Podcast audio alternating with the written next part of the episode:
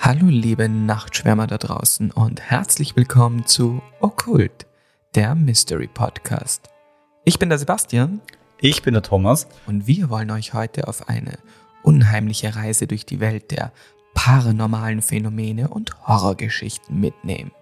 Beginnen wir jetzt unsere Reise in die Welt des Unerklärlichen. Hallo Sebi. Warte, Moment. Nein, das nehmen wir mit. Das nehmen wir auf jeden Fall mit. Was war das? Hast du gerade gerülpst? Nein, ich habe mich verschluckt. Ich habe mich verschluckt. Also- Aber mein Speichel ist fast in die falsche Röhre gekommen und ich habe ihn dann noch rüber, wenn es so ganz genau Ist dir schon mal aufgefallen, dass Speichel ein irrsinnig grindiges Wort ist? Ja, schon. Sag mal Speichel. Speichel. Stimmt. Aber schön, dass du das erwähnst, weil es wird heute, um deine Wortwahl zu benutzen, grindig. Sehr schön. Und auf eine ganz andere Art und Weise gruselig. Weil es geht heute in dieser Episode um einen parasitären Killerpilz. Wie ihn vielleicht einige aus der Serie The Last of Us kennen. Kennst du es, Tommy? Ja, kenne ich, ja. Ähm, und triggert mich jetzt schon. Pilze einfach unfair. Nein, ich finde schon allein das Wort Sporen finde ich extrem grauslich. Selbe Kategorie. Und auch aber so die Vorstellung, die das dann in mir auslöst. Keine Ahnung, ich bin in, ich sage mal so, ich war gerade in meiner Studierendenzeit nicht immer der, wenn ich jetzt sage sauberste, klingt das noch viel gründiger, äh, achtsamste, was Dinge in meinem Kühlschrank betrifft. Und wenn du dann, kennst du, du kennst es schon, Das haben wir oder? schon mal gehabt. Irgendwie, du hast schon mal erzählt, dass du irgendwie da Dinge in, in deiner Spüle sie dann be belebt haben. Ja, ja, genau. So. Und wenn allein die Vorstellung, dass der Kühlschrank dann voller Sporen ist und die durch das Aufmachen die ganze Scheiße dann einatme. Also Pilz und Sporen trifft mich. ah, das war Sei bei unserer ehrlich. letzten Episode mit den Maden, da kam das vor. Genau, Ma- Maden machen wir aber auch fertig, aber Sporen machen wir eben auch fertig. Ähm, also ja, ich freue mich auf die Geschichte. Aber heute gibt es auch im Anschluss, wie immer, ähm, dann spannende Infos, die ich mitgebracht habe für dich und für euch, liebe Nachtschwärmer da draußen. Und wir werden ein bisschen über die mögliche reale Gefahr, die von so einem parasitären Pilz ausgehen könnte, sprechen. Mm, also ein bisschen Weltuntergangsstyle. Mhm, so ein bisschen Ah, Apokalypse. ich liebe das Thema. Sehr gut. Ne, sehr gut. Hast du eigentlich das Playstation-Spiel gespielt? Ja, natürlich. Ich hab's geliebt, das war's Ja, geil. ja, und ich habe es ja immer im Finstern gespielt. Echt? Ja, voll. Also du hast eine richtige Apropos- Atmosphäre. Bevor wir da jetzt reinstarten, kurze Frage an dich. Wie stehst du zu dem Thema Geräusche in der Nacht? Also so, stell dir vor, du bist so am Einschlafen, so am Eindöseln, und diese, diese wunderschöne Schwere, die über dich her- hereinfällt, und dann hörst du irgendwas in der Wohnung. Triggert dich das oder, oder, ist, oder bist du cool damit? Ist unterschiedlich. Ich meine, meistens würde ich jetzt sagen, triggert es mich irgendwie, weil ich mir denke, okay, was ist das? Aber bist du dann der Typ, der aufsteht und nachschaut? Oder, oder bist du der Verdränger und bleibst liegen und ignorierst das? Im ersten Moment schaue ich, ob ich mich bewegen kann. Wenn ich mich bewegen kann, ist es keine Schlafstarre, dann ist schon mal viel, sozusagen viel, viel von der Angst und der Panik weg. Ähm, und dann bleibe ich eigentlich immer liegen. Also nachschauen habe ich, würde ich nie. Na? Na. Ich habe so eine merkwürdige Eigenschaft. Ich, ich spring dann auf und will dem auf den Grund gehen. Na, arg. Ja, ja, voll. Also wi- wirklich, wirklich arg. Ähm, ist ja schon zu ganz komischen Szenerien gekommen. Also gerade so in WG-Zeiten, wo ich dann plötzlich halb nackert irgendwo im Eingang gestanden bin, da war jetzt einfach nur ein Kollege von mir gekommen und war dann schon so in richtigen Angriffsstellung. Na, arg. Ja, wirklich. Ja, aber vor allem, du bist ja dann auch voll aus dem Schlaf gerissen. Also. Ja, ich bin ja aus dem Schlaf gerissen und Adrenalin und und und und und. Aber ja, auf jeden Fall, das hat schon auch was, was echt Creepiges, obwohl du ja eh weißt, dass nichts ist. Naja, sag das nicht. Naja, aber es kann, es kann ja nicht sein. Aha, Ähm, deine Meinung. ander, deine Meinung. Andere Frage. Ähm, schläfst du, stell dir jetzt mal vor, du wohnst im Erdgeschoss oder vielleicht, war, war, nicht, in irgendeinem Apartment oder so, würdest du bei offener Terrassentür schlafen? Niemals. Wirklich nicht? Also kommt davon, in, am Land schon, in Wien ganz sicher nicht. Lustig. Ja, die wohnen ja in Wien in einer Erdgeschosswohnung und das stresst mich zum Beispiel überhaupt nicht. Wirklich? Na, ich ist immer, die Terrassentür ist immer offen. Na, arg. Aber, Also das finde ich gruselig. eh, aber, aber, aber was soll es sein? Ich frage Naja. mich immer, was soll es sein? Gelegenheit macht Diebe, oder wie sagt man immer? Ja. Okay, spannend, Ja. spannend, spannend. Das ist sehr interessant, wieder ein kurzer Einblick in dein, in dein Verhalten, in dieser- dein nächtliches Verhalten. Ja. Terrassentüren, die offen bleiben und aber noch Geräuschen. Ja, kein Wunder, dass du dann aufstehst. Ja, wenn die Terrassentür auf, äh, offen ist und die dann ein Geräusch hört, dann würde ich auch aufstehen jetzt in dem Zusammenhang. Ja, vielleicht ist es das, vielleicht suche ich das Risiko. Möglicherweise. Na gut. Doch, bevor wir jetzt mit meiner Geschichte starten, gibt's wie immer die Triggerwarnung. Hier kommt sie. Triggerwarnung. Dieser Podcast behandelt paranormale Phänomene, die potenziell beängstigend, verstörend oder traumatisch sein können. Den Notruf der österreichischen Telefonseelsorge findet ihr in den Show Notes. Okay, und jetzt ist es aber wirklich soweit. Mach's dir, lieber Tommy, gemütlich und ihr da draußen natürlich auch. Und ich wünsche wie immer schönes Gruseln.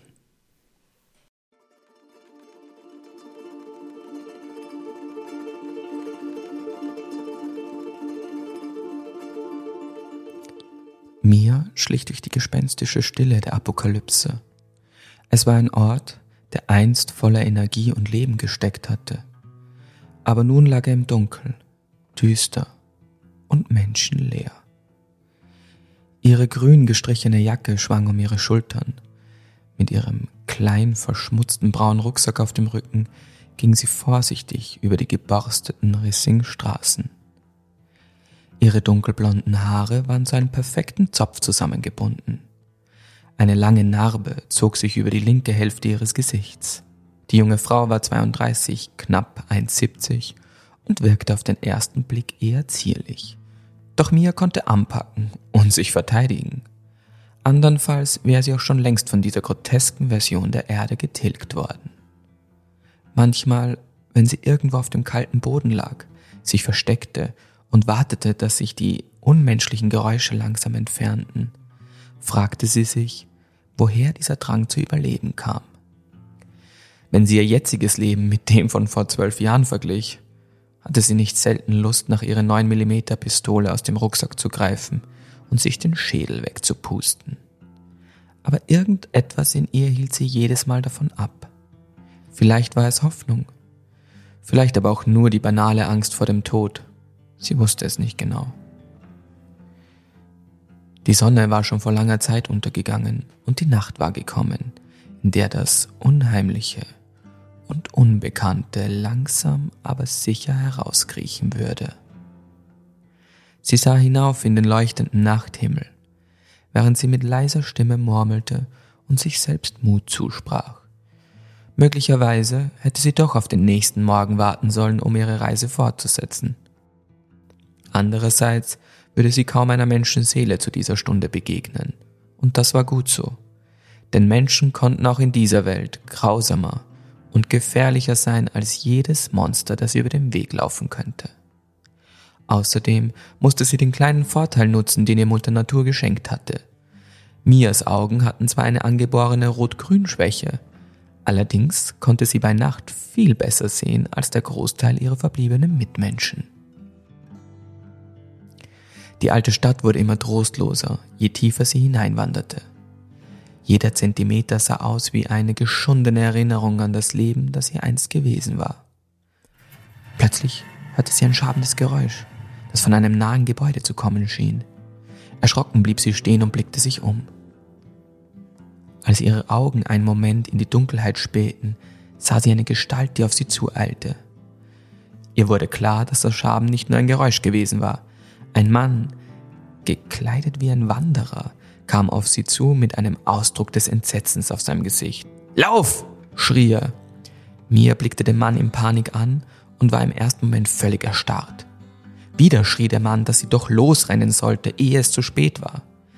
Dann zischte eine Wolke aus Sporen aus dem Dunkeln auf sie zu. Instinktiv wich Mia zur Seite und wurde verfehlt. Mit einem Mal schien die Nacht erfüllt von Schreien und schrillen Alarmrufen, als eine Meute Infizierte aus der Dunkelheit hervorbrach. Mia spürte, wie sich ihr Magen zusammenzog. Die Augen der Kreaturen hatten sie erfasst, und sie hatte nur eine Wahl. Sie drehte sich um und rannte los. Ihre Füße stampften auf dem Boden, während sie versuchte, sich mehr und mehr vom Unheil zu entfernen. Doch sie hörte, wie sich die Infizierten hinter ihr näherten, und sie war nicht sicher, ob sie schnell genug war, um entkommen zu können. Sie sah, wie der Wanderer in ein altes Gebäude schlüpfte und verschwand. Mia lief zu der vermeintlichen Öffnung, warf sich auf den Boden, schürfte sich dabei die Handinnenflächen leicht auf und kroch ohne zu zögern in den Spalt. Hektisch und keuchend robbte sie in der Dunkelheit, während die Schreie der Kreaturen hinter ihr langsam verklangen. Auch wenn sie nicht wusste, ob sie hier in Sicherheit war, hatte sie wieder einmal einen Schritt in Richtung Überleben gemacht. Sie kniete auf dem Boden und hörte ein Rascheln. Lichtstrahlen durchbrachen immer wieder hektisch die Dunkelheit. Eine Taschenlampe. Der Wanderer. Mia zögerte kurz und überlegte, ob es wirklich eine gute Idee war, sich bemerkbar zu machen. Aber der Unbekannte hatte versucht, sie zu warnen. Er hatte sich also zumindest einen Rest Menschlichkeit bewahrt. Und mehr konnte man heutzutage auch nicht mehr von jemandem verlangen. Es sei denn, er wurde von einem der Dinger da draußen verletzt oder gar gebissen. Dann würde schon bald nichts Menschliches mehr von ihm übrig sein. Vorsichtig und behutsam tastete sie nach ihrem Rucksack. Langsam zog sie die 9 mm heraus und versteckte sie griffbereit in ihrer rechten Jackentasche. Hallo? fragte sie zögerlich in die Dunkelheit. Plötzlich wurden ihre Augen von einem hellen Lichtstrahl geblendet. Sie hielt sich schützend die Hände vors Gesicht. Haben sie dich erwischt? Woher kommt das Blut an deinen Händen? hörte sie eine tiefe Stimme fragen. Mia entgegnete. Nein, haben sie nicht. Ich habe gesehen, wie du hier reingekrochen bist. Ich bin dir nach und habe mir dabei etwas die Hände aufgeschürft. Nichts weiter. Und könntest du jetzt vielleicht endlich die Taschenlampe aus meiner Fresse nehmen, damit ich nicht blind werde? Danke, beendete sie.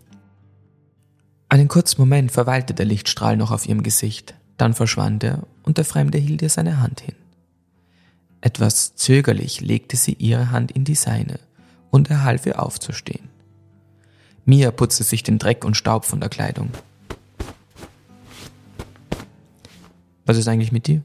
Bist du infiziert? Durchbrach sie die Stille und war selbst überrascht, wie beiläufig sie die schwerwiegende Frage stellte.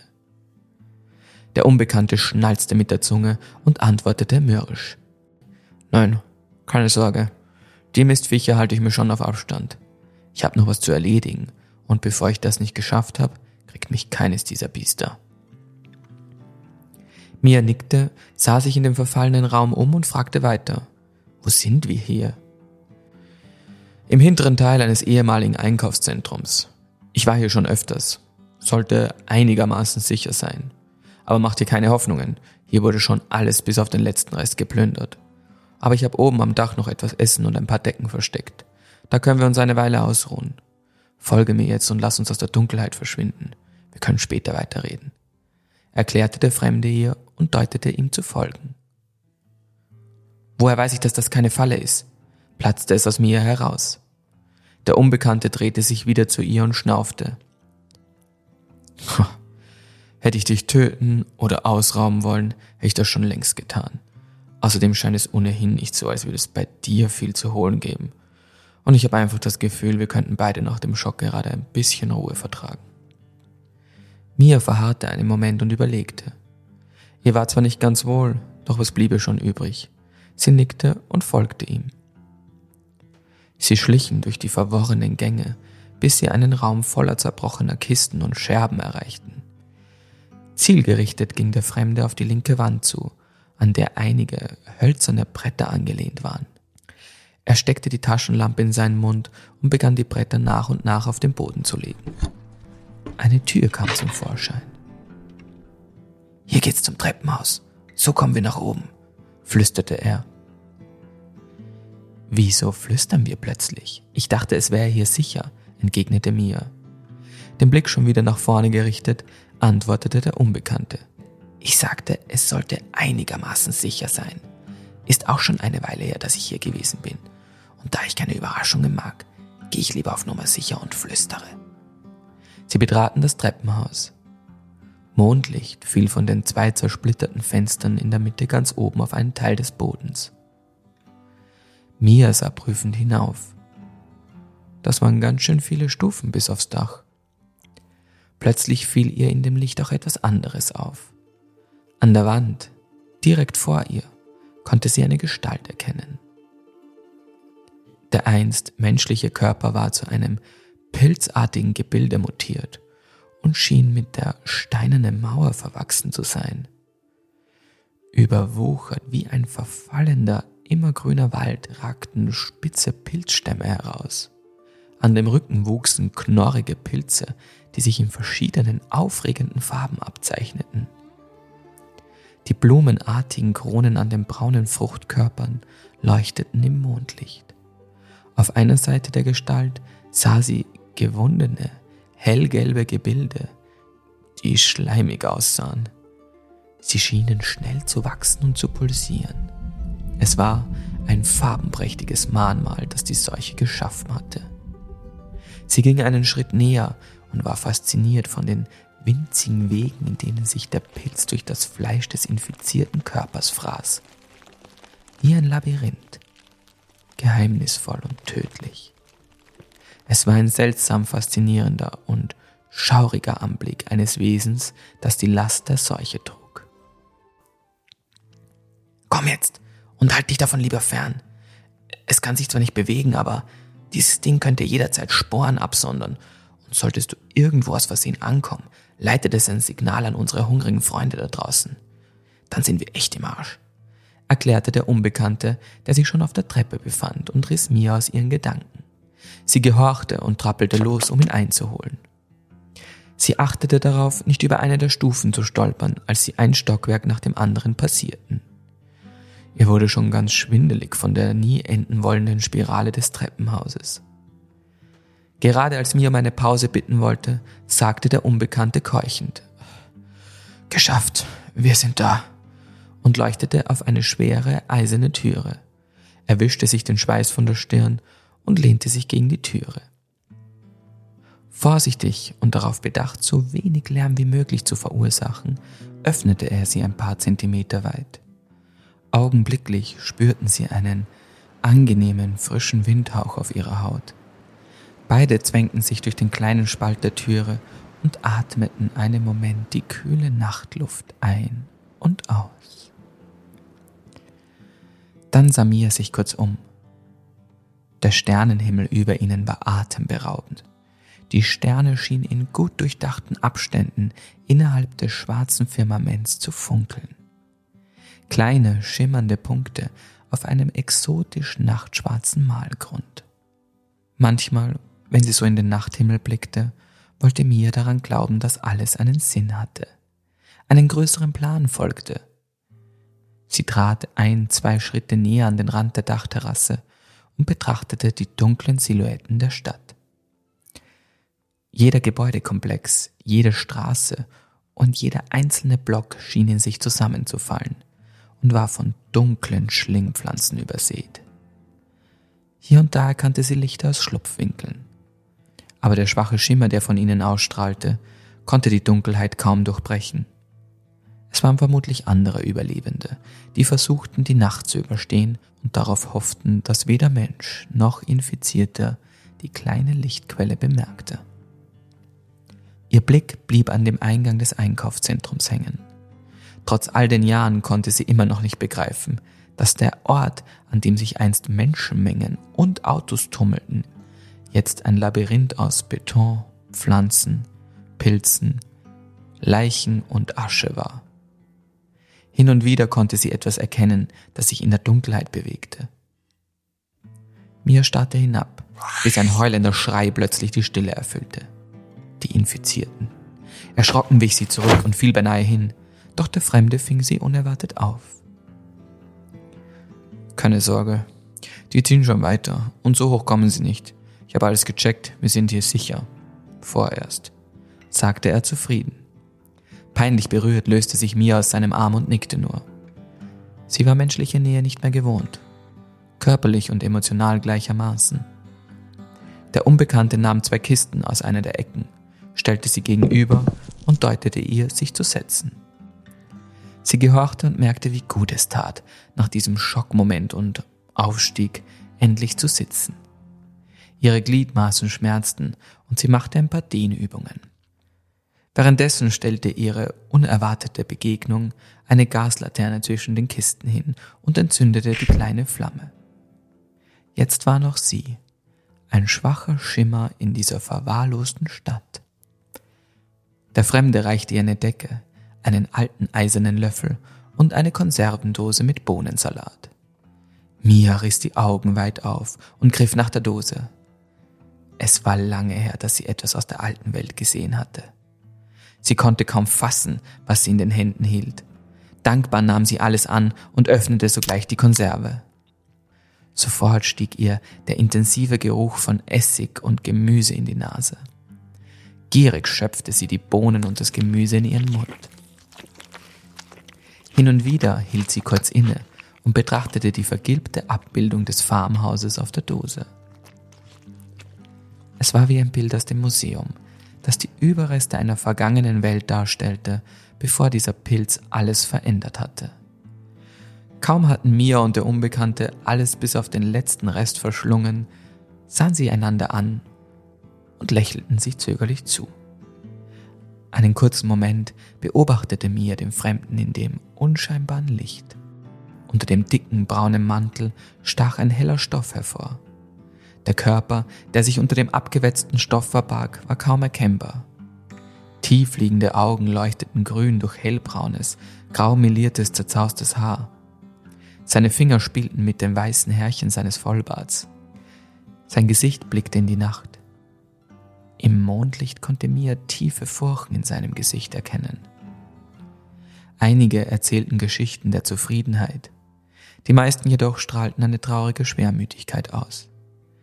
Er schien sich auf irgendetwas zu konzentrieren, und selbst jetzt, nachdem er knapp einer Horde Infizierter entkommen war, wirkte er ruhig und gelassen. Ganz ehrlich, äh, danke, dass du so freundlich zu mir bist und dein Essen mit mir geteilt hast. Das ist heutzutage keine Kleinigkeit. Ich bin übrigens Mia, durchbrach sie die Stille. Sie glaubte ein Lächeln unter seinem Vollbart zu erkennen, als er antwortete. Ich habe in der alten Welt jahrelang als HR-Spezialist bei einem schrecklichen Großkonzern gearbeitet. Da entwickelt man eine ganz gute Menschenkenntnis.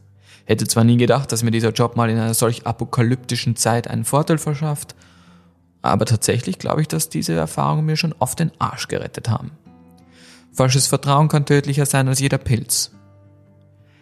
Er legte eine kurze Pause ein und meinte dann, ich schweife ab. Jedenfalls gern geschehen mir. Ich bin Sam. Freut mich, dich kennenzulernen. HR? Ehrlich? Nach deinem Auftritt da draußen dachte ich, du hast eine Hardcore-Prepper-Story auf Lager. Wie du schon immer gewusst hast, dass eines Tages die Welt untergeht und die damalige Regierung schon viel länger von dem Pilz gesteuert wurde, als man sich vorstellen kann. Sowas in der Art. Brach es aus ihr heraus. Sie sahen sich an und lachten. Kurz darauf überkam beide ein äußerst fremdartiges Gefühl. Denn keiner von ihnen konnte sich daran erinnern, wann sie zum letzten Mal ehrlich gelacht hatten. Sie reichten sich die Hand und Sam fragte, Und du? Hast du eine Prepper-Vergangenheit, mit der du mich beeindrucken kannst? Mia griff nach ihrem Rucksack, fischte ihre verbeulte Trinkflasche heraus und nahm einen kräftigen Schluck. Sie bot Sam an zu trinken, doch der verneinte und deutete auf seine eigene Flasche, die aus seinem Rucksack hervorblitzte. Sie nickte, atmete tief aus, legte ihre Hände auf die Stirn und begann. Es ist schon irgendwie seltsam, über die Vergangenheit zu reden. Es kommt mir so, so surreal vor. Als ob es ein anderes Leben war. Als ob ich ein anderer Mensch war.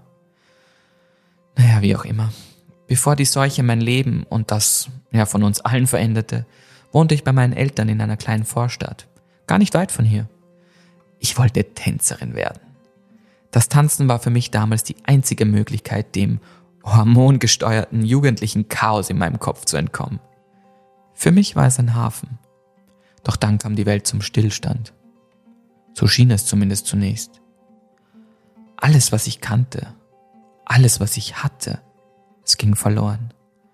Meine Freunde und Familienmitglieder wurden gleich zu Beginn von der Seuche verschlungen. War vielleicht auch besser so. Ist nicht gerade rosiger geworden seitdem. Sie machte eine kurze Pause und schüttelte den Kopf, bevor sie weitersprach. Wieso ich überlebt habe? Keine Ahnung.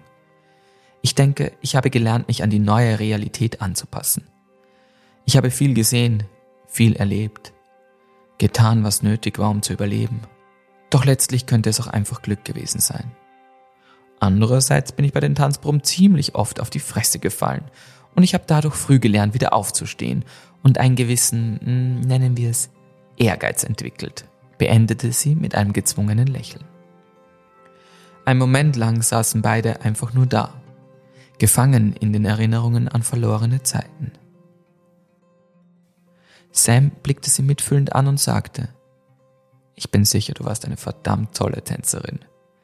Mia schmunzelte. Ja, besser wär's. Meine Eltern haben damals für die Ausbildung ein kleines Vermögen ausgegeben. Wie alt bist du eigentlich, Sam? Der Mann brummte. 55. Kaum zu glauben. Und du? Mia wurde rot. Sie überlegte kurz, ob sie es ihm sagen sollte und entschied sich schließlich dafür. Um ehrlich zu sein, sofern ich mich nicht verrechnet habe, ist heute mein Geburtstag. Ich bin also 33. Ein Strahlen breitete sich auf Sams Gesicht aus. Im Ernst? Ja, das müssen wir feiern. Ich habe schon seit Ewigkeiten auf keinen Geburtstag angestoßen, sagte er aufgeregt. Mia versuchte ihn zu bremsen und meinte traurig, hör schon auf. Wer will in dieser beschissenen Welt irgendetwas feiern? Sam blickte sie mit ernster Miene an und entgegnete, gerade in so einer beschissenen Welt ist es wichtig, auch mal zu feiern, zu lachen, zu leben. Glaub einem alten Mann, Andernfalls frage ich mich, wozu wir gerade einer Horde Infizierten entkommen sind. Mia seufzte und hob die Hände, während sie sprach. Na schön, du hast vermutlich recht. Wir können mit ein bisschen Wasser anstoßen, das wir noch haben. Sam gestikulierte verneinend. Pff, Wasser, nein, nein, es ist doch dein Geburtstag. Glaubst du wirklich, ich würde dir vorschlagen zu feiern, wenn ich nicht ein Geburtstagsass im Ärmel hätte? Meine Frau hat zu mir immer gesagt, man kommt nie mit leeren Händen zu einer Feier. Ich muss zwar nochmal die ganzen Treppen nach unten zu meinem anderen Versteck, aber das wird sich lohnen. Ich bin gleich zurück, sagte er, zwinkerte mit seinem rechten Auge, stand auf und machte sich auf den Weg Richtung Tür. Sam verschwand, noch bevor Mia ihn abhalten und sagen konnte, dass das nicht nötig sei. Plötzlich allein öffnete sie ihren Zopf und fuhr sich ein paar Mal mit den Fingern durch ihre glatten Haare. Was Sam wohl hervorzaubern würde? Alkohol, noch etwas zu essen? Was immer es sein mag, wenn es nur halb so gut schmeckte wie der Bohnensalat, wäre das der schönste Geburtstag seit zwölf Jahren.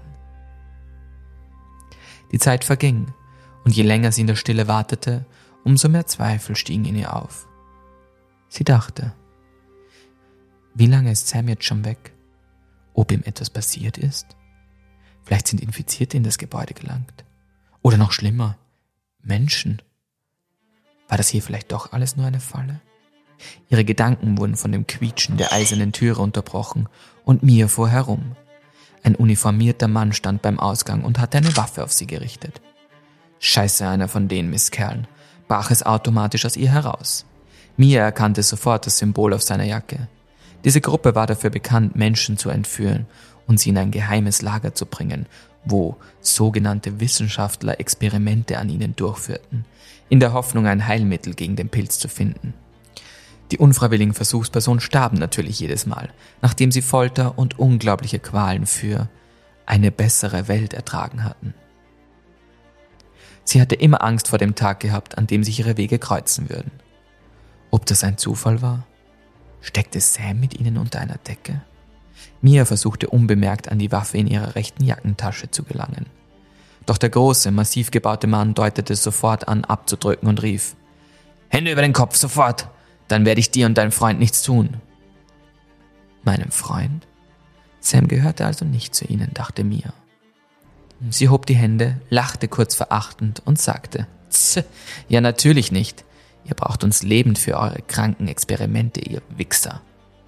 Der Mann mit dem kantigen Gesicht achtete gar nicht auf die Beleidigung und näherte sich vorsichtig.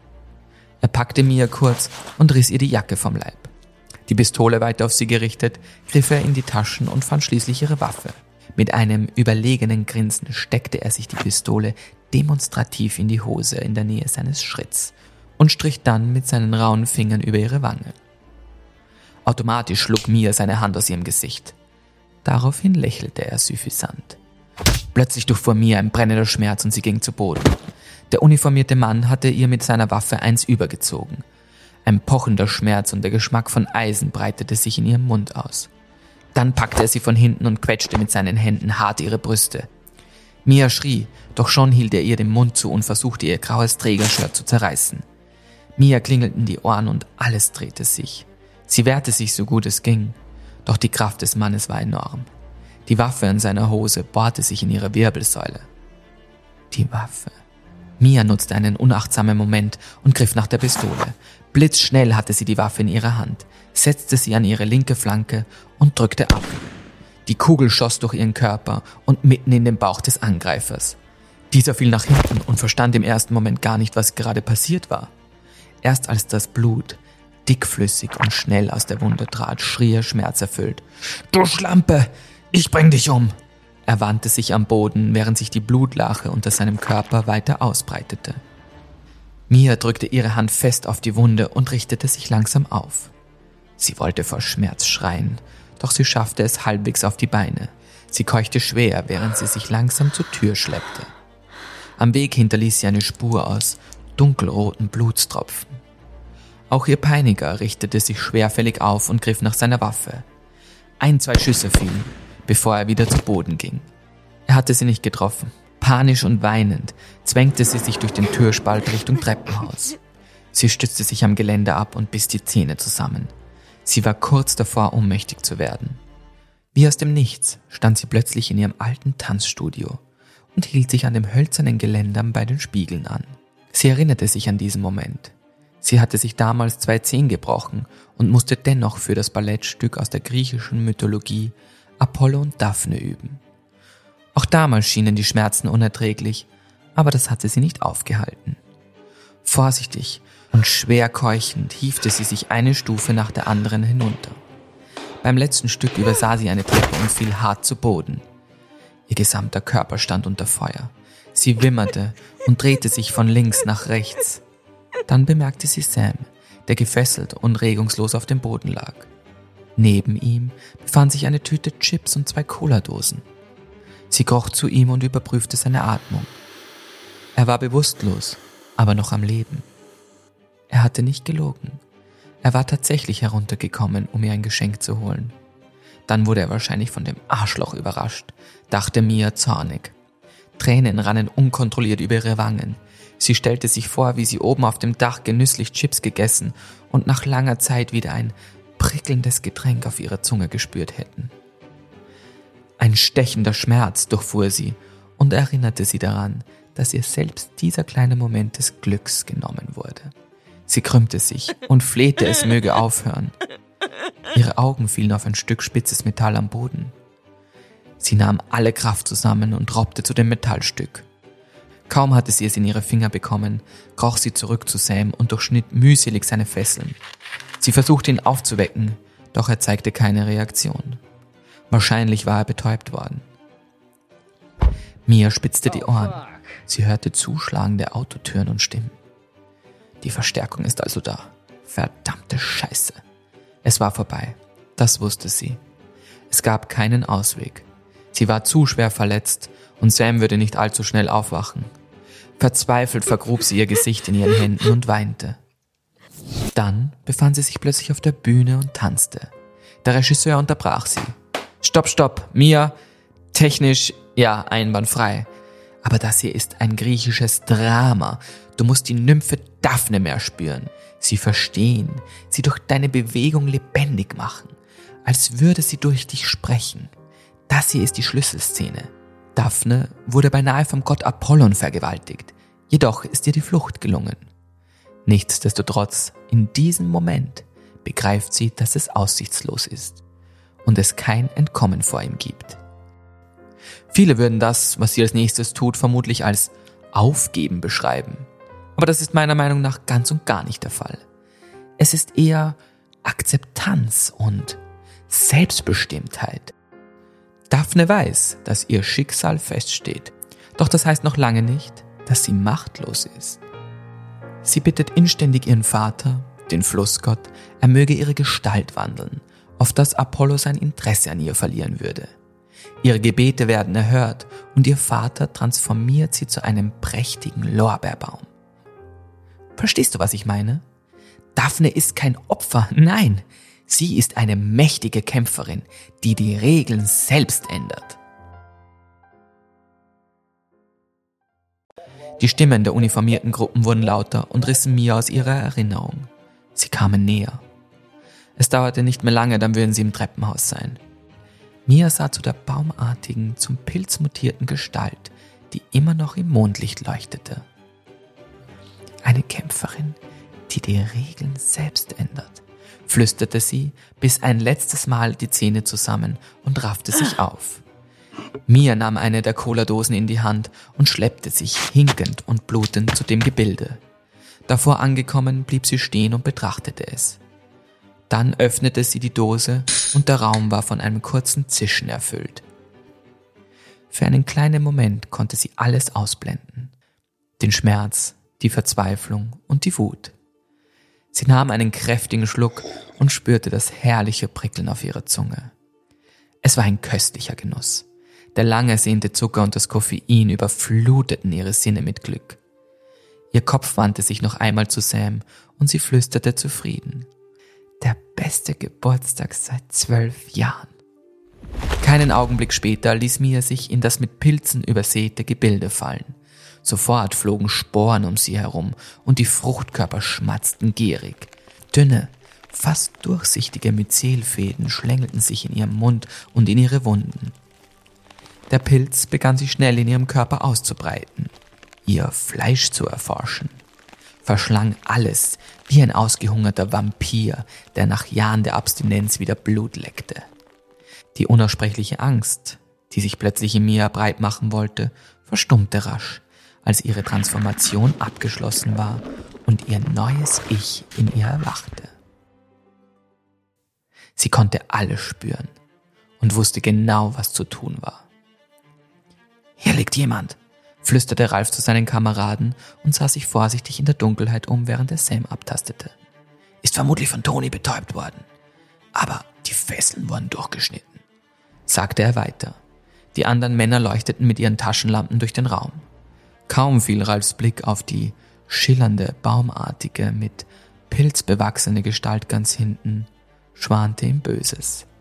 Ein unheimliches Klicken erfüllte die Dunkelheit. Und schon schoss das Wesen, das einst mir gewesen war, auf die Männer zu. Schüsse und verzweifelte Schreie erfüllten das Treppenhaus. Die Kreatur war schnell und wendig, zerfetzte die Soldaten einen nach den anderen.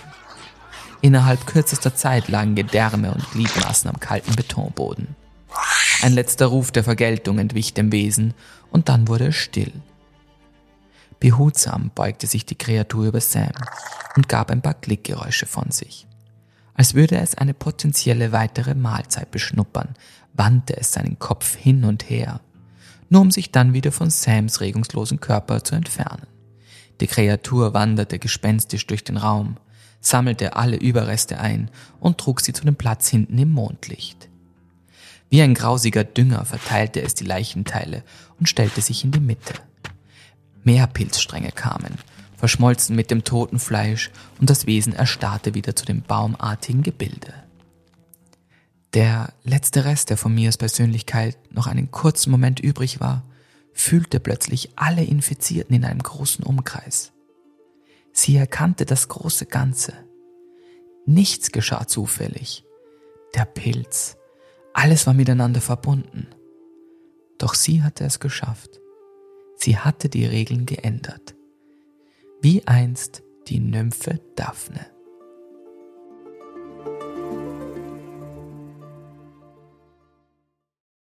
Ende. Na bumm. Ähm, okay, also ich sage mal so, man kennt die Geschichte. Also wenn man die, wenn man den, den Film kennt oder, oder die Serie, ah, die, Entschuldigung, die Serie oder das, oder das Playstation-Spiel. Ähm,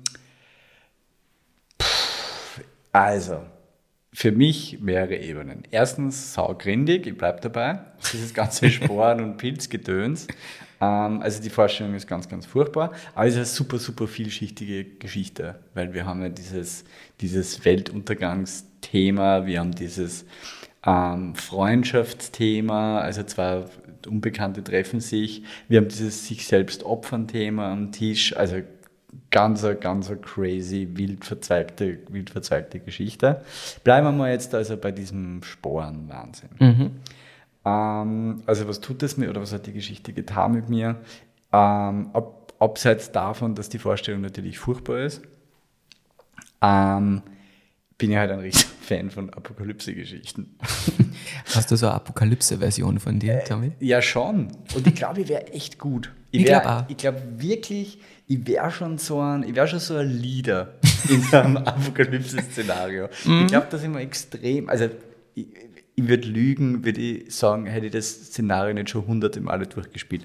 Das ist übrigens ein Gedanke, den ich uroft vorm Einschlafen habe. Ah, wirklich? Ja, ja, voll. Das ist so, das ist so, so Szenarien und Geschichten bilden. Also es gibt zwei große Szenarien. Das eine ist, ich gewinne im Euro-Millionen. Mhm. Was würde ich mit dem Geld tun?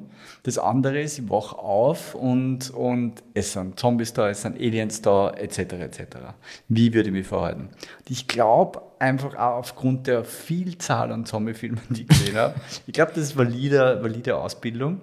Ähm, Auf jeden Fall, das ist praktisch aus der Master in Zombie ja, Science. Ja, finde ich schon. Find ich schon. Also ich glaube, ich würde ich würd würd da echt gut sein. Das Bittere ist, du hast halt gegen diese Sporenkacke keine Chance. Also du mhm. kannst es halt einfach nicht bekämpfen. Und da reicht halt mein Know-how auch nicht aus.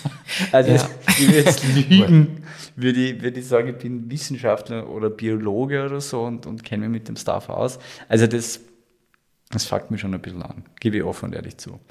Aber zurück zur Geschichte. Ähm, ja, ähm, super, super gruselige Vorstellung und was, was ich halt spannend finde, ist diese Selbstopferung am Schluss.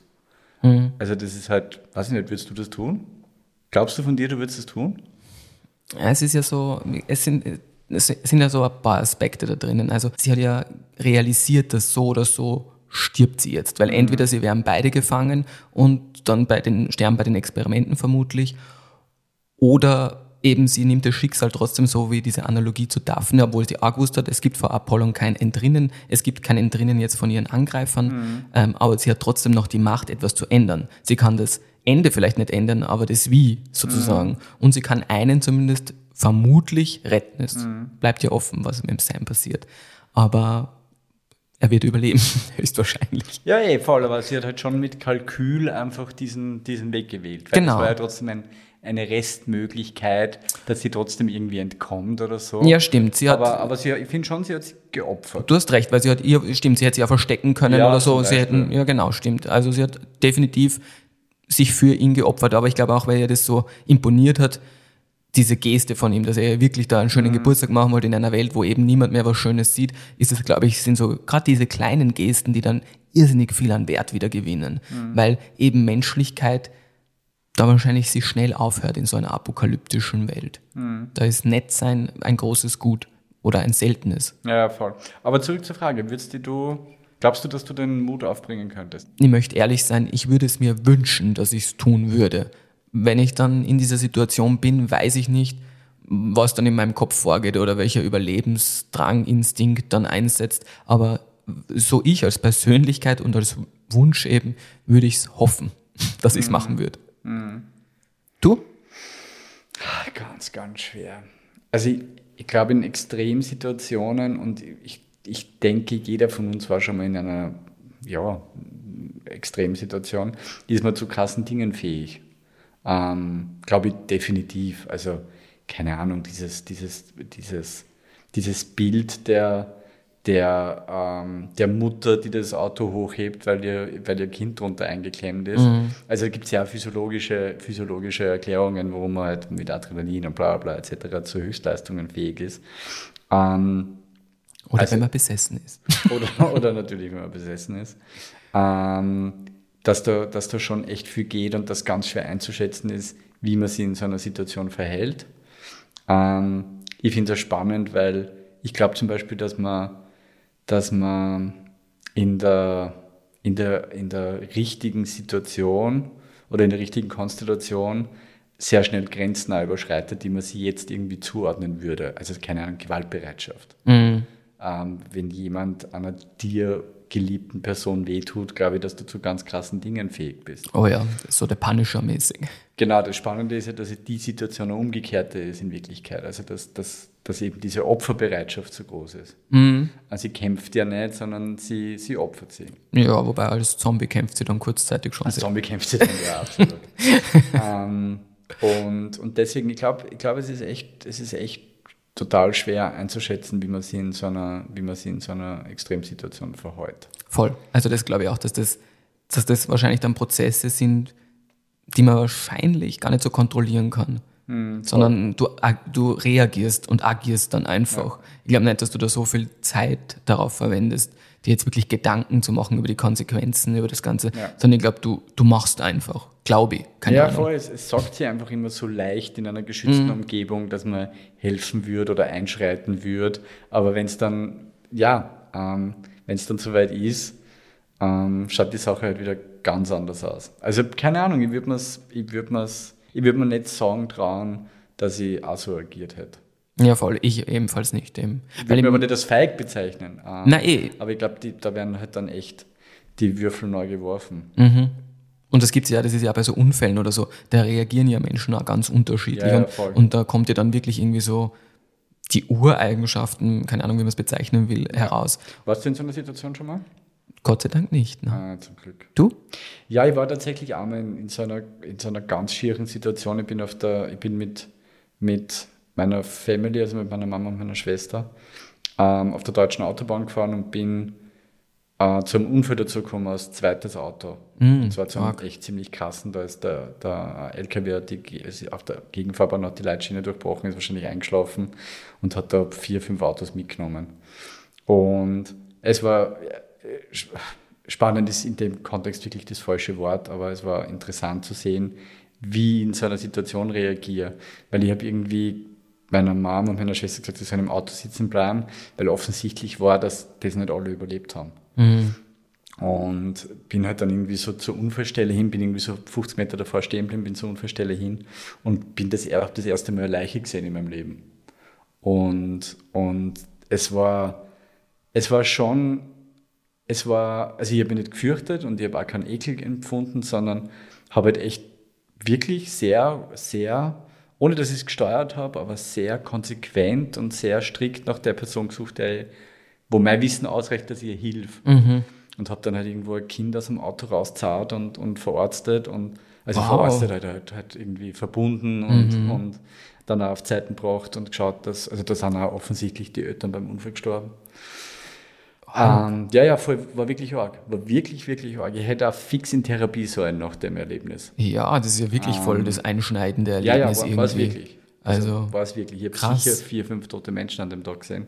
wow. Ähm, war echt schier. Aber, aber man funktioniert. Also Ja, du halt offensichtlich irgendwie- Ja, zumindest. ich, ich glaube, ich glaube, ich glaube, dass ganz viel funktionieren in der Situation. Es, es haben sie dann relativ rasch, sind echt viele Leute da gewesen und haben alle mitgeholfen und, und also ich glaube, wir sind zu, zu echt viel fähig in Extremsituationen. Schön gesagt. Und vor allem, es kommt auch in, deiner, in, deiner, in deinem Erlebnis jetzt eigentlich ganz gut raus, dass du wirklich so ein bisschen ein Leader bist, weil du ja gesagt hast, du hast der Familie dann gleich gesagt, sie bleibt jetzt drinnen. War total spannend. Ja, also voll. irgendwie dürfte es doch in dir sein. Ja. Und ist immer schön, in diesem Podcast lerne ich ganz neue Dinge über dich. Imponiert mir. Kann man das gar nicht vorstellen, wie das ist. Also da, da Ja, verschlägt es mir mal die Sprache, muss ich ehrlicherweise sagen. Also sowas kenne ich natürlich aus diversen Filmen und Serien, aber das wirklich leibhaftig zu erleben und so konfrontiert zu sein mit Tod, Schmerz, äh, alles Mögliche, ist schon hardcore. Was, was, ich will mir jetzt ja nicht zu sehr in die Geschichte verlieren, weil das ist jetzt ein super Downer. Ähm, aber was ich so an mir spannend gefunden habe, ist, ich habe gar nicht die, die meisten Probleme habe ich nicht damit gehabt, das Gesehene zu verarbeiten, sondern mir immer wieder die Frage zu stellen, na, was wäre gewesen, wenn ich an der Tankstelle irgendwie drei Sekunden nur, nur schneller gewesen wäre. Wenn ich, weiß ich nicht, einmal nicht bremst hätte oder so, dann wäre halt ich da 50 oder 100 Meter weiter fahren gewesen. Ja, Und das hat mich, das hat mich echt, das hat mich echt, echt lange Zeit verfolgt, dieser, dieser, naja, wie schnell kann es gehen, Mhm. Gedanke. Es ist ja so, also ich glaube, das ist dieses Was wäre wenn. Das Voll. handelt sich ja manchmal wirklich nur um Millisekunden ähm, oder um minimale Entscheidungen, die praktisch den ganzen Verlauf ändern. Ja. Und ja, das bezeichnen ja manche als Schicksal und andere halt als Zufall. Ach, Sebi. Ja, man ist Nein, nein, absolut. Voll. Ja. Also, eh. Also vielen Dank fürs Sharen auf jeden Fall. Fürs Was Teilen hat, dieser. denn- was hat denn dich an der Geschichte so fasziniert? An deiner jetzt? Nein, nein, nein, nein. Na, an, ja, wie gesagt, auch dieser Aspekt. Also ich mag dieses Apokalypse-Szene, wie du sagst, das ist für mich, also diese apokalyptische Welt, das ist für mich, vielleicht auch wegen dem Klimawandel oder so, ich meine, ich will jetzt nicht übertreiben, aber eine Vorstellung, mit der man sich irgendwie mh, anfreunden möchte ich jetzt irgendwie ansagen, mit der man sich beschäftigt, eine Vorstellung, mit der man sich vielleicht öfters beschäftigt. Dann mag ich eben auch diesen Aspekt von Freundschaft, dieses, dass selbst in so einer grausamen Welt immer noch Nettigkeit existiert, immer noch Hilfsbereitschaft existiert. Ähm, und ja, und diese Selbstlosigkeit. Vielleicht eben, wie gesagt, ich würde mir ja wünschen, dass ich das auch wäre. Und zumindest in meinen Geschichten, meine Charaktere können sein. Ob es ich dann in, in der realen Welt so wäre, kann ich nicht bestätigen. Aber zumindest gibt es bei mir in den Geschichten immer Charaktere, die sich durch solche Selbstlosigkeit auszeichnen, würde ich sagen. Und ich finde eben, wie du auch gesagt hast, Pilz ist oder Bakterien, das ist einfach so ein real gruseliges Thema. Und weil wir es nicht sehen können, weil es ist ja ein bisschen wie paranormal, weil das sieht man ja jetzt, oder nicht jeder zumindest sieht es. Und es ist aber trotzdem da. Voll, ich wollte ja gerade versuchen, so ein bisschen die Schleife zu unserem, zu unserem oder die, die Parallele zu unserem Podcast herzustellen. Aber ich glaube, es ist genau das. Also es macht uns ja, es macht uns ja fertig, weil wir es eben nicht sehen können und, und nicht, nicht beeinflussen können, beziehungsweise Schon, aber nicht wirklich halt. Ja, naja, voll, voll. Es ist halt eh dieses, dieses Virusphänomen in Wirklichkeit. Voll. Ähm, warum kacken wir uns so an davor? Weil wir es halt einfach nicht sehen können. Ja, und weil das eine der wenigen Sachen ist, wie du gerade richtig gesagt hast, glaube ich, was nicht so kontrollierbar ist. Und der Mensch ist ja irgendwie doch ein Kontrollfreak, würde ich sagen. Und das ist einfach nicht kontrollierbar. Oder nur bis zum gewissen Grad. Ja, und schon gepaart mit diesem Gefühl, da das dringt so in deinen Körper ein und tut da drinnen was extrem Grausiges. Schöne Überleitung. Da, vielleicht mache ich dann gleich meine mitgebrachten Infos. Das geht nämlich da in diese Richtung. In der US-Serie, also, also und in dem ursprünglichen PS4-Game, The Last of Us, ist ja eine weiterentwickelte Form des Pilzes. Denn der heißt dort Cordyceps unilateralis, für diese Apokalypse verantwortlich. Und ob dieser Pilz jetzt tatsächlich eine reale Gefahr ist, das sage ich dir gleich, lieber Tommy. Und auch euch, liebe Nachtschwärmer. Aber zuerst ein paar Facts zu diesem Cordyceps. Der Pilz lebt in tropischen Regenwäldern und ist unter anderem in Thailand beheimatet und gedeiht so bei Temperaturen zwischen 20 und 30 Grad Celsius. Der Cordyceps ist, wie schon erwähnt, ein parasitärer Pilz. Ähm, was bedeutet das? Normalerweise befällt er Ameisen, das heißt, er frisst sich durch den Panzer der Krabbeltiere, dringt in deren Gehirn ein und ab diesem Zeitpunkt bestimmt der Pilz dann das Verhalten von diesem Tier. So crazy. Oder? Das ist schon. Und Furchtbar. diese infizierten Insekten leben dann zwar noch, aber sie haben halt echt absolut keine Kontrolle mehr über ihren Körper. Und das ist echt a real thing. Das ist a real thing, genau. Nach der Ansteckung zwingt der Pilz dann den befallenen Sechsbeiner, sich an einen Ort mit optimalen Lebensbedingungen, für den Pilz natürlich, also jetzt nicht für die Ameise, ähm, zu bewegen und dort verendet dann die Ameise. Die, das ist dann diese nächste Phase praktisch, die dauert so drei bis sechs Tage und aus dem Inneren dieser leblosen Hülle oder Leichnam der Ameise wächst dann so ein Fruchtkörper des Pilzes, der ringsum wieder Sporen verteilt, wo, worin andere Ameisen wieder vorbeilaufen und sich infizieren und so beginnt so eine Art tödlicher Kreislauf. Mit diesem Fruchtkörper, der aus, dem, aus der Ameise wächst, vielleicht, das war, das Bild, was ich auch bei meiner Geschichte verwendet habe. Also ich habe geschaut, dass ich meine Recherchen ein bisschen in meine Geschichte einfließen lasse. Entschuldigung, ganz kurz, ich finde übrigens ein extrem grindiges Wort. Fruchtkörper. Das hat doch nie was Gutes. Die Episode der grindigen Wörter sind wir halt. Fruchtkörper. Ja, stimmt. Boah. Boah. Genau, und jetzt eben vielleicht, dann ziehe ich das ein bisschen vor, warum der Pilz nicht auf uns schon ist, wenn er sich so verbreitet hat, weil der Cordyceps hat einen Nachteil sozusagen, und zwar er ist evolutionär ziemlich benachteiligt. Der braucht irrsinnig lange, um, um sich auf eine Art zu spezialisieren. Also praktisch selbst wenn der eine neue Ameisenart befallen wollen würde, würde das, keine Ahnung, laut Forscherinnen mehrere Millionen Jahre irgendwie brauchen, damit er die so einen kleinen Spezies, so eine kleine Transformation zu einer neuen Spezies schafft. Das heißt, man kann sich vorstellen, wie arg lang es brauchen würde, damit er zu seiner so weit entfernten Spezies wie dem Menschen springen könnte. Also Ja, hier mal aufatmen in der Hinsicht, dass das Das immer weit entfernt. aber der trainiert jetzt nicht schon gerade seit ein paar Millionen Jahren irgendwo anders. Nicht, dass ich wüsste zumindest. Okay. Aber es gibt natürlich andere Pilze, also die tatsächlich gefährlich werden können für Menschen oder, es, oder es auch schon sind. Und allgemein ist es so, dass Pilze eher weniger gefährlich waren. Und warum? Weil eben das ist das mit der Temperatur, was ich gesagt habe. Die meisten Pilze brauchen einfach wenig Temperatur, also so 20 eben, so wie der Cordyceps, so um die 20 Grad. Und da ist der menschliche Körper natürlich viel zu warm. Ähm, und er kann dort nicht überleben, so wie viele Pilze. Ich meine, es gibt dann natürlich an unserem Körper Stellen, wo man schon einen Pilz bekommen kann, weil es eben dort Komm, sag's. Genitalbereich und Körperfalten, wo jetzt die Temperatur weniger ist. Er grinst. Also das ist das eine, aber, und da wären wir auch wieder bei dieser Apokalypse-Klimawandel-Thema, und das ist nämlich auch, warum es so brandaktuell ist und warum ich das ein bisschen in diese Folge reinbringen wollte, ähm, die müssen sich ja auch anpassen an diese immer heißeren Temperaturen. Und das geschieht auch schon, und dann wird es natürlich schon gefährlich für Menschen, weil das ist dann ganz nach Darwin, werden sich die Pilze, die der fittest sind, die praktisch am, angepasstesten sind, durchsetzen. Und wenn die darauf dann trainiert sind, in wärmeren Temperaturen zu überleben, dann können die natürlich die Menschen befallen. Cool, der Mensch ist so ein Idiot, das ist unpackbar. Schon, oder? Ja, und was das arg ist, das ist jetzt nicht irgendeine so eine Prognose der Zukunft, weil es gibt schon Pilzarten, die haben diesen Schritt schon vollzogen. Die haben sich schon angepasst an wärmere Temperaturen. Also ich möchte euch nicht zu viel zumuten, aber bei der WHO gibt es zum Beispiel drei Pilzarten, die mittlerweile als gefährlich eingestuft werden für den Menschen. Echt? So, was habe ich denn noch mitgebracht? Ich sehe schon, Tommy, sein Gesicht wird immer. Das ist nicht dein Thema, gell? Na, wirklich. Na, wirklich, weil einfach die Vorstellung ist so grausig, dass sich der da bei mir irgendwo im Inneren einnistet und vor allem, Entschuldigung, im Hirn und dich dann steuert. Also, das, ja, das ist schon eine arge Vorstellung. Voll. Ich bin auch noch über einen interessanten Artikel in der Süddeutschen Zeitung gestoßen, und zwar von 2013. Ich glaube, das war auch im Zuge von, vom PlayStation 4-Spiel The Last of Us, wo das rausgekommen ist.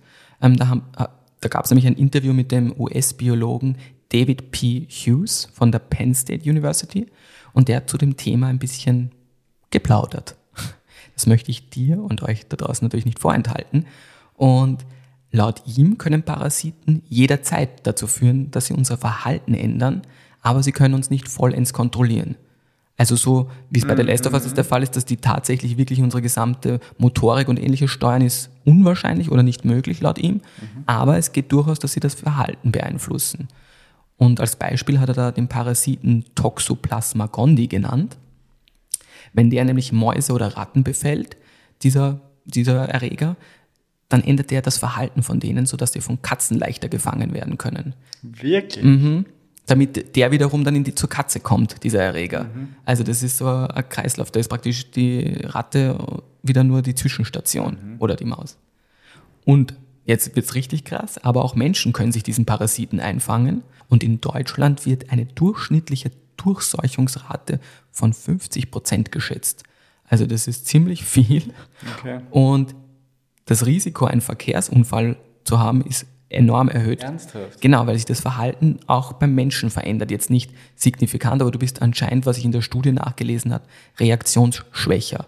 Und dadurch ist natürlich ein Verkehrsunfall wahrscheinlicher. Wie heißt der Parasit? Der Name ist Toxoplasma gondii. Hast du das vorher schon mal gehört? Nie. Und es ist eben das Problem ist, dass es meistens unentdeckt ist oder bleibt. Und aber wenn es entdeckt wird, ist therapierbar. Therapierbar heißt, ich krieg halt irgendwie. Medikamente nehme ich an oder irgendwas. Okay.